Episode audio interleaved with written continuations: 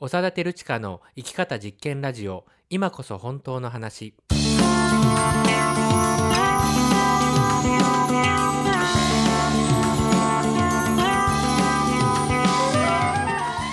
嘘っぽすぎるこの世の中で自分らしく生きるためにはどうすればいいのか。この番組ではあなたと一緒にさまざまなテーマを掘り下げながら本当の自分を生きるためのヒントを見つけていきます。この番組は NPO 法人連携者と合同会社パルルマが共同制作しています。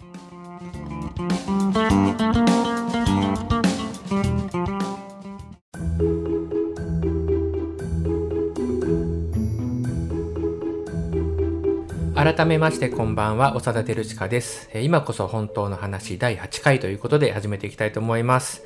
えーだいぶ東京はあの暖かくというか暑くなってきましてえー毎日真夏のような感じで、えー過ごしていますはい、えーじゃあ今日のお相手紹介です中川薫です。えー、連携者では、えー小中学生の遊び場作りのスタッフをしています。よろしくお願いします。はいそしてもう一人は？はい、園芸者の島です。えー、場作り支援事業の方で事務局やっております。はい、お願しますということ、で、はい、えー、まあ3人でね、えーやっていきたいと思います。よろしくお願いします。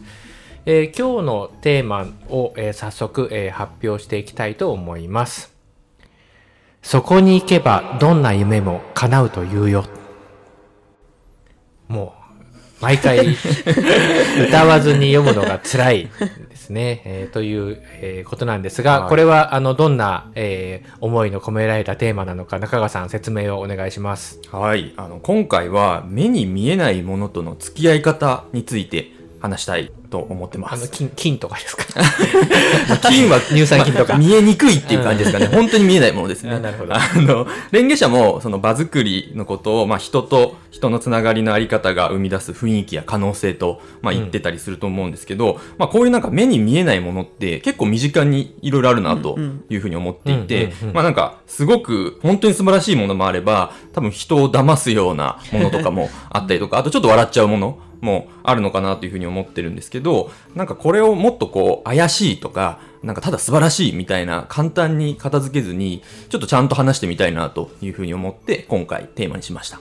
なるほど。えーっと、まあ、雰囲気とか可能性は確かに目に見えないですけど、怪しいっていうのはあれでしょ、なんか、あの、スピリチュアル系のちょっとあやばそうなそうですねやつとか、そうですねはいなんか、あの、この壺を買えば、どんな夢も叶うという。よ。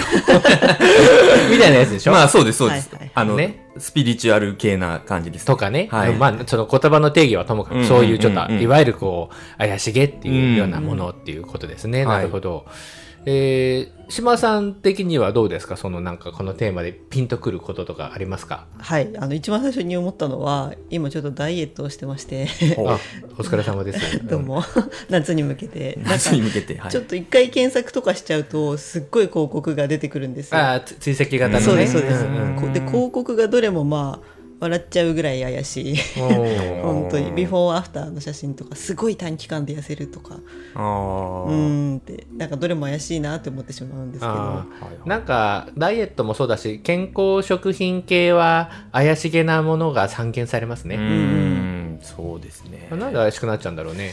なんででしょうね。ねなんか、やっぱり、それこそ科学的な根拠以外の何かみたいなものって説明しようとしてる感じがあるからかな。でも科学的な根拠最近エビデンスとかよく言いますね。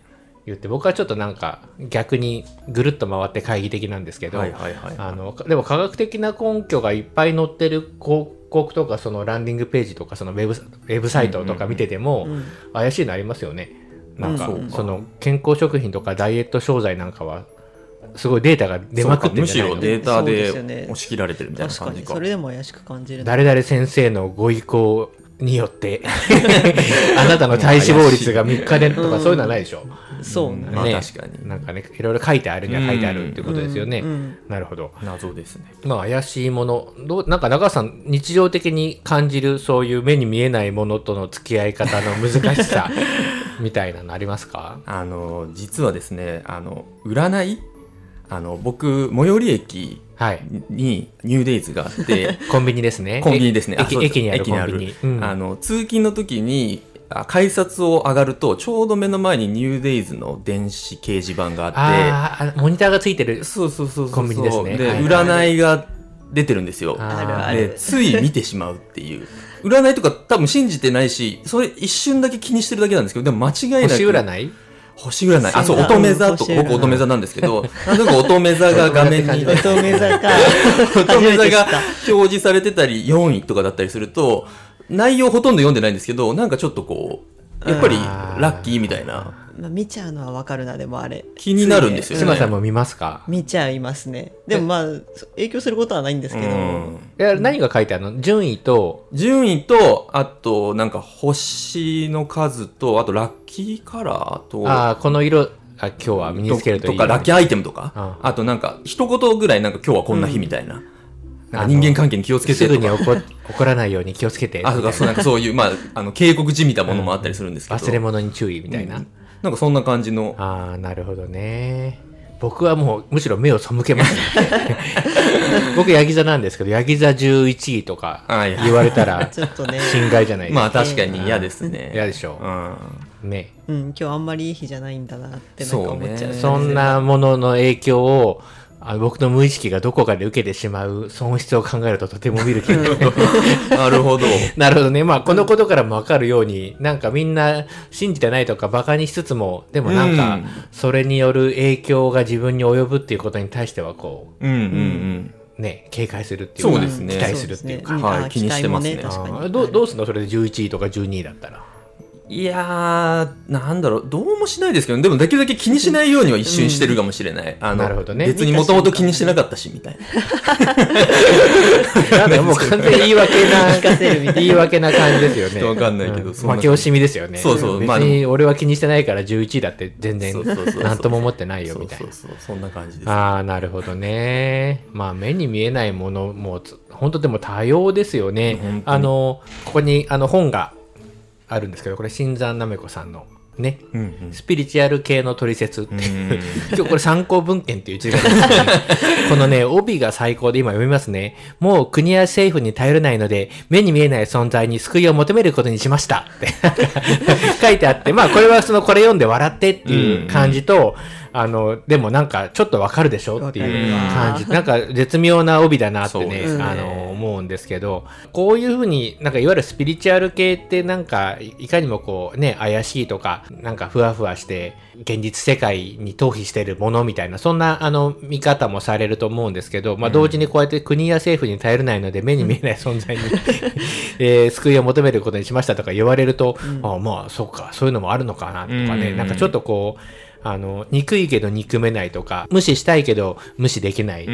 えー無視してないとか、なんかそういうこう、なんですかね、両方あるんじゃないですかね、ね。こういうのってね。あのあれじゃない？こう人によってさ、私はこういうの好きだ、好きだよ、全然信じてるよっていう人でも、どこか、その、でも人にはなんか隠しておきたいとか、うんうんうんなんか、ちょっと秘密にしてるところがあるとうんか、あの逆にね、その中さんみたいに、別に 俺別に占いとか関係ないですからって言いながら、まあ時間がない中でも、多分あれだろうね、こう順番に表示されてから、こう電車に乗りたい時に乙女座が来ないとかっていう。そうそうそうそう。そう。いう時が、それこと自体が運が悪そうな感じ。ね、こう、とかっていうふうにね、なかなか縛られてるっていうことからもわかるように、うん。両方こう、こう編みばれたのはあ、あ、うん。あんですかね、なんかね、こうね、どっちもっていうのはね。なんか、スポーツにおける気合ってあるじゃないですか。なんかこう、気合を入れて試合に臨むみたいなことって、あんまりなんかこう、みんなでわーわーって声を出すみたいなのをやりすぎると、まあ、それこそちょっと怪しい感じはするんですけど、でもやっぱり実際に何かこう、トレーニングしたりとかスポーツするときって、やっぱ気合を入れてやってるなと思って、気合はもうあれじゃないですか、あの人がいるじゃないですか。気合だ、気合だ、気合だって。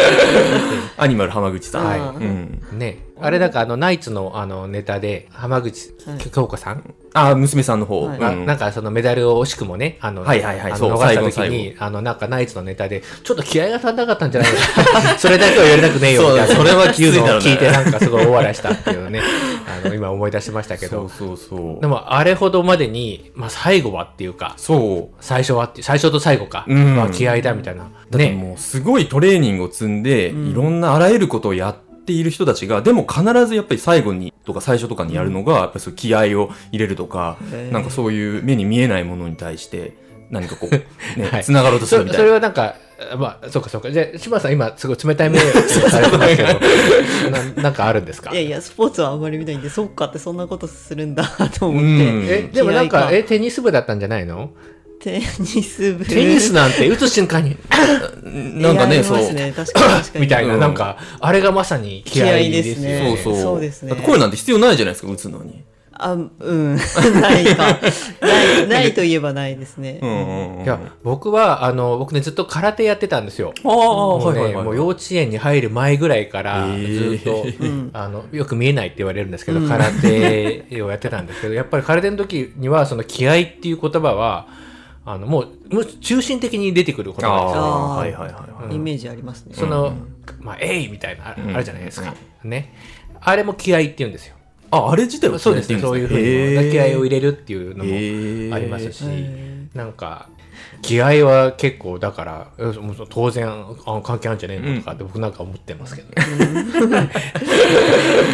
この放送もっと気合を入れて後半はなんかそういう、うんうん。だって雰囲気の気だよあ、そうそう。うん。その気ですもん元気の気だよ。うん。あ気はやっぱ全部一緒なんですかね？気うん同じ同じだね、気がないとか。気をつけてねとかっていうのもなんか、その、ちゃんとこう気合い入れてねのソフト版？気をつけて。気合い入れろよっていうのに対して気をつけていいってらっしゃいっていうのを、気をつけて自分にこう、そうか。っていうことだと、うん。なので、まあね、あの、天気とか、天気。も気。か天の気天の気とかね、なんか。そういう、あの、日本語にも古くから入ってるんじゃないですかね。うん。だからそういうもんだと思ってないけどやっぱり結構いろいろあるってことですよねなんかその目に見えないものだと思ってまあでないけど、もスポーツは確かに、あの、本当ちょっとその気合と根性が、その混同されるところがちょっとどうかなと思うんですよ。なるほど。根性っていうしゃもじあったよね、昔。2個で買わなかっ知らない。た根性っていうしゃもじ。うん。何？え知らない？かなりかなり気合が入ってる。え日光日光とかさに行く日光だけじゃないと思うんだけど。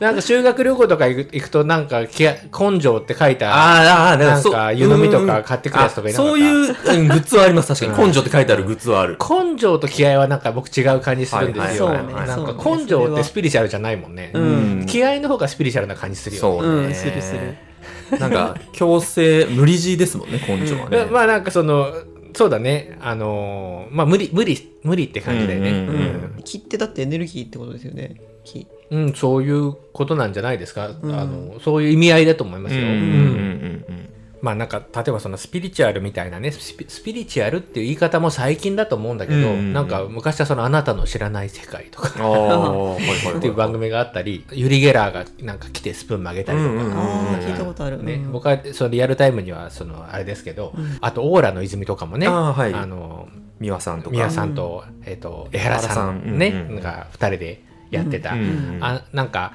でなんかやっぱりこう上げたり下げたりだと思うんですよそういうものって。ううんん、なんかある時代にはすごくそういうのがもてはやされて、うん。うんはいはいある時代にはすごくあのけなされて、うん。でまたなんか持ち上げてみたいなはいはいはいはい。感じで、まあそうやって上がったり下がったりするときにこうニュースバリューがあるから、うん。そのまあ、芸能界みたいな 話と一緒なのかなとも思うんだけどうんはいはいはいはい。あとはやっぱり世の中の空気うん。っていうのもねあるのかなっていうふうにあの、うん。思うんですよね。うん。だからなんかあの一概に印象だけでね、うん。あの怪しいとか怪しくないとか、うん。なんか言えないなと思うんですけどでもなんか怪しいって言われると嫌だよね。まあそうですね。あんまり言われれないけど個人的には、うん。まあ、陰で言われてたらわかんないですけど、ね、今どうだろう？ね今きまた怪しい放送始まったとかね。聞いてる人がいっぱいいるっていう可能性もゼロではないですけどね、そうそうだからね怪しいってキモ,、キモいとかに近いあのなんていうの？そのディスり方だと思うんですよ。うん。あいつ怪しいからななんかとか、あの人怪しいよねって言うとなんかもうダメ人間みたいな、はいはいはいはい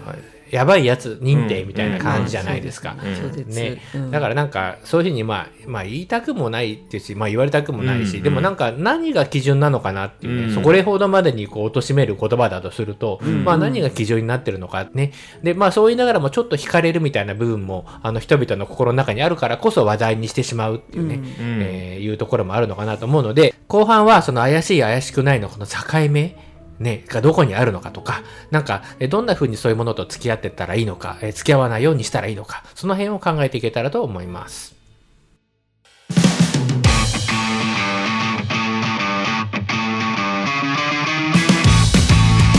お長田照親の生き方実験ラジオ。今こそ本当の話。今回はそこに行けばどんな夢も叶うというよというテーマでお送りしています。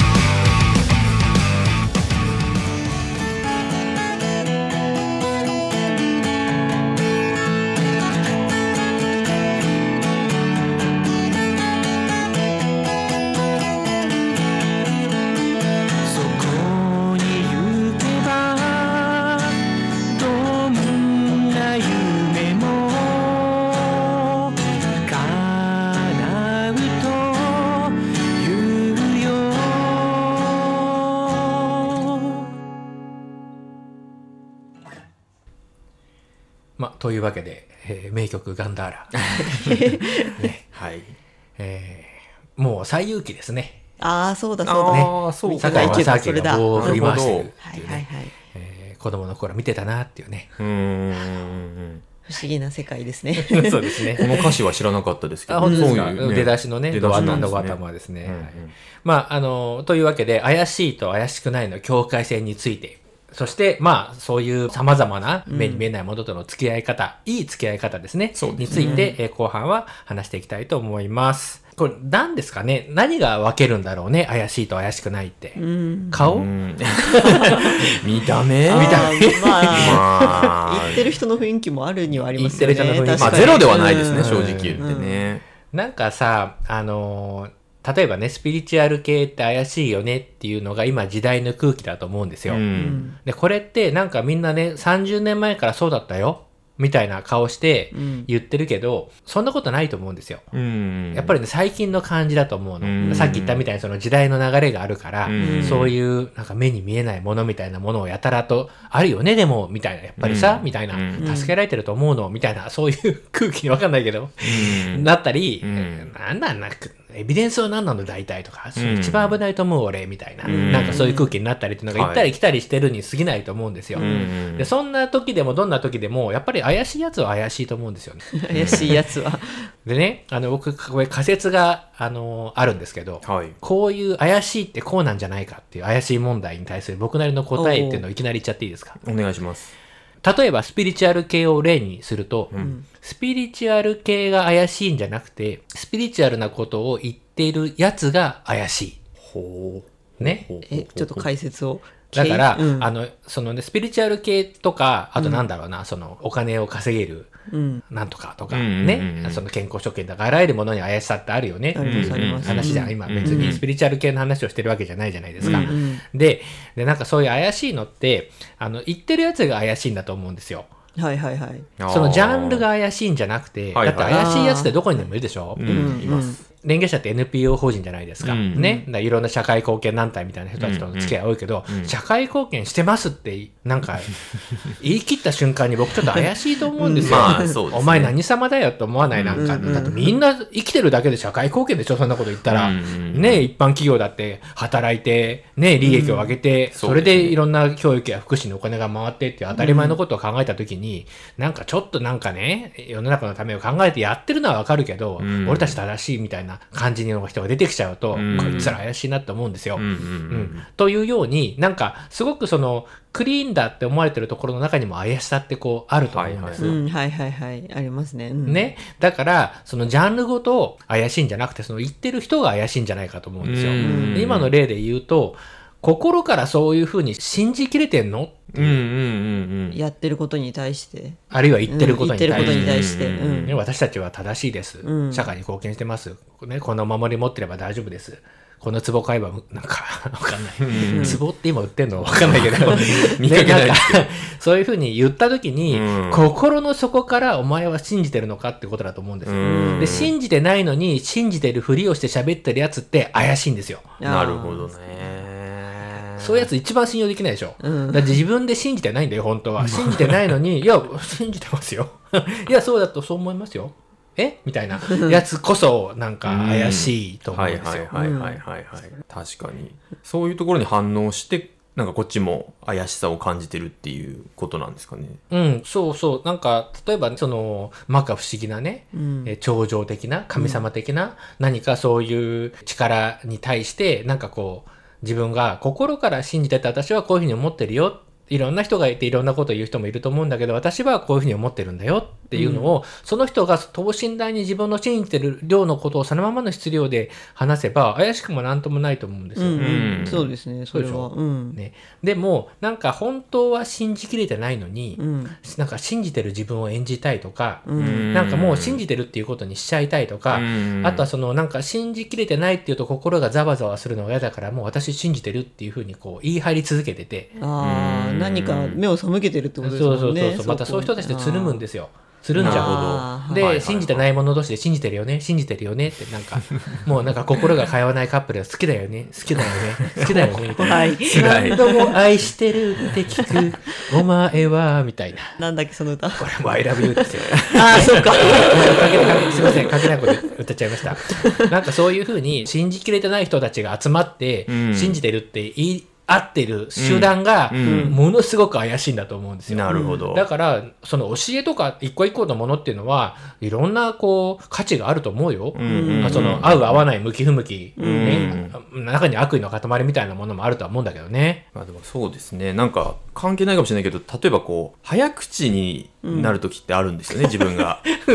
で、そういう時って、やっぱり自分がその言ってることをちょっと、なん分かってなかったりとうんうか、ん。信じ入れてない時って、早く終わらせたいみたいな感じで、早口の話になるじゃないですか。ね今その話を聞いてなんか、怪しいだろ。う。まあそういう時って怪しくなってるだろうなって自分でも思うんですけど、いやーなるほどね。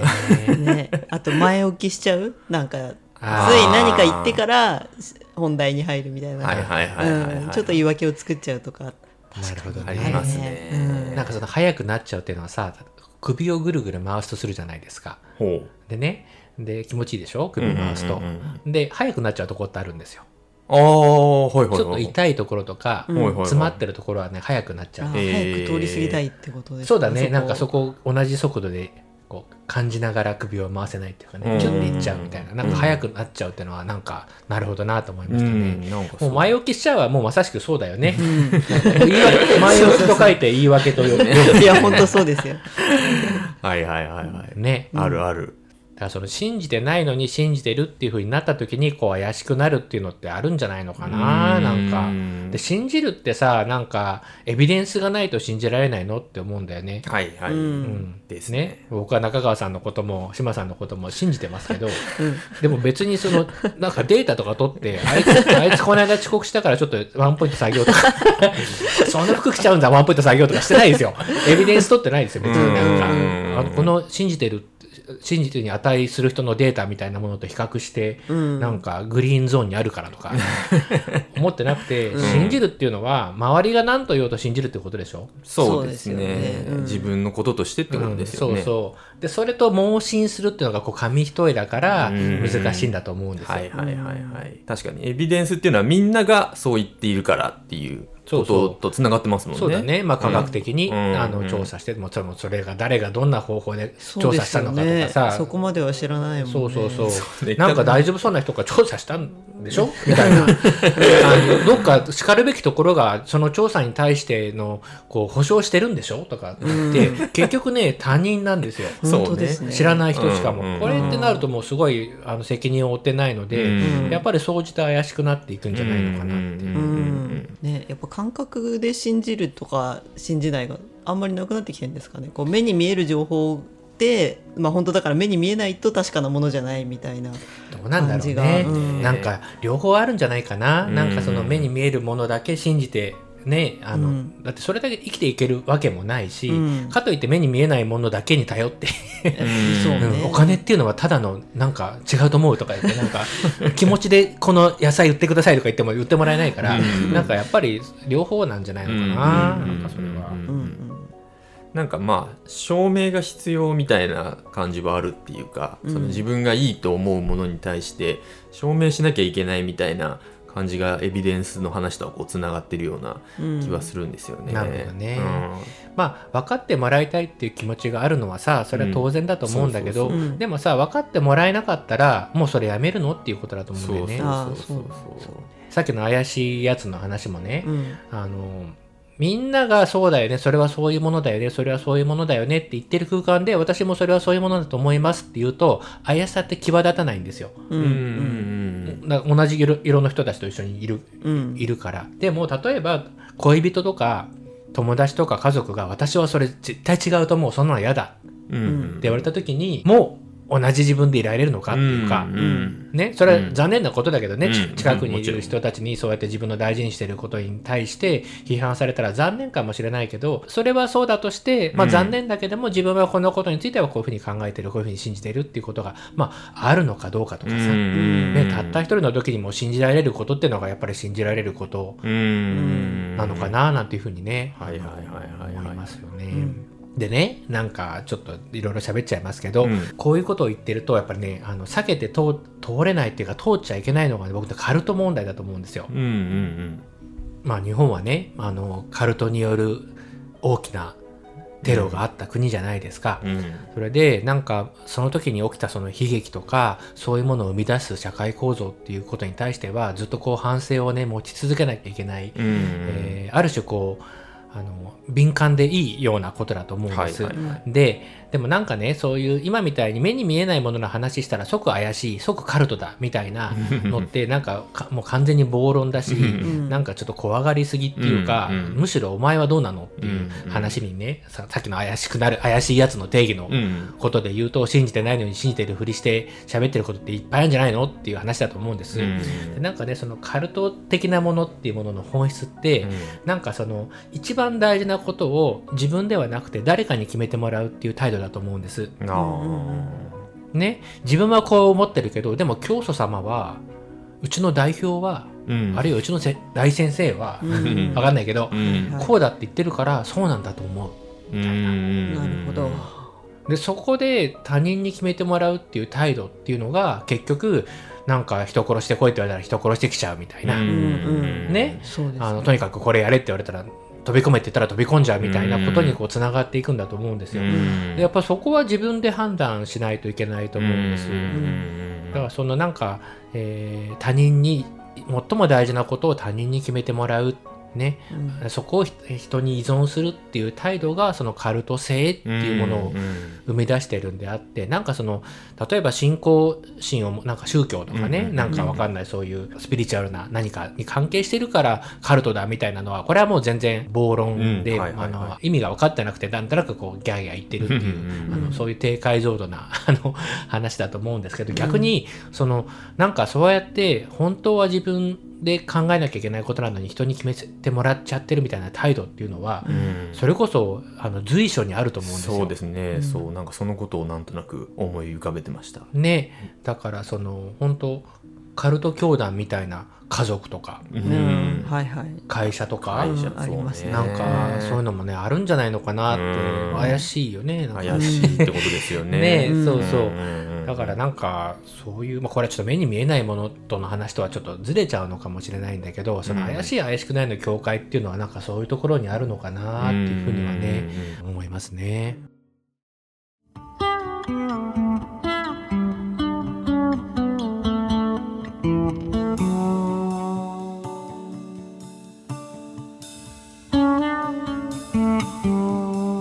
というわけで今回もそろそろお時間です。えー中川さんどうでしたか？はいあの今回私はじいろんな話をしてみて思った以上に目に見えないものにこう頼って自分が生きている部分もあるんだなっていうふうに思ってあのいわゆるそういうスピリチュアルって世の中で言われてるものっていうものも身近にたくさんあるなと思っていて、なんかそれがすごく印象的でした。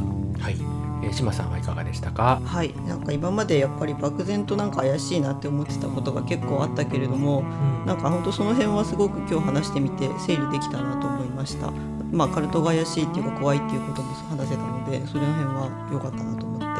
でまああと一番最初に触れたダイエットもねまあはい。怪しい広告いっぱいありますけど頑張って続けようと思います。えー惑わされずに頑張ってください。はい、はいえーなダイエット締めみたいな、ね、感じになりましたけど。なんかあのやっぱりこう弱みにつけ込むとかつけ込まれるってあるじゃないですか、ダイエットも痩せなきゃっていうのがなんかこう来てる時にこうつけ込まれるとあれなので、うんやっぱりそう弱ってる時は気をつけた方がいいね。なんか。弱ってる時ね、うん。ねなんかこう弱ってる時にさちょっとなんかこう誰かと会って話したりとかなんか飲んだりとか、うん。何をその液体は自由なもの飲めばいいと思うんですけど お茶でも酒でも。そうそうそうそう、飲んだりとかなんかねまあちょっと相手がいない時はなんかちょっとまあそれこそねあこの番組なんかもね、うん。まあそんな時にちょっとこう切り替えるっていうかうん気を紛らわすっていうか、なんかねそんなことに役立てたらいいななんてね改めて思いました、はい、えー聞いてくださった皆様、えー今日もどうもありがとうございました。ご感想とかね、えーなんかこんなテーマ使ったらっていうなんか、えー提案とかそんなものもぜひお寄せください、えーそれではまた次回お会いしましょう。さようなら。さようなら。さ。よなら